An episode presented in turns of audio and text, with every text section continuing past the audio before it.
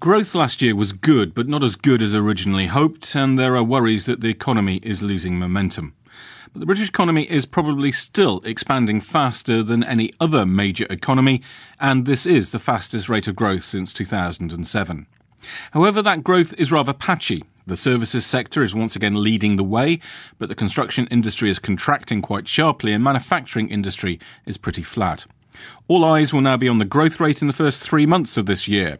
That could show the economy's expansion is slowing down again, or it could be boosted by lower fuel prices. It's too early to say.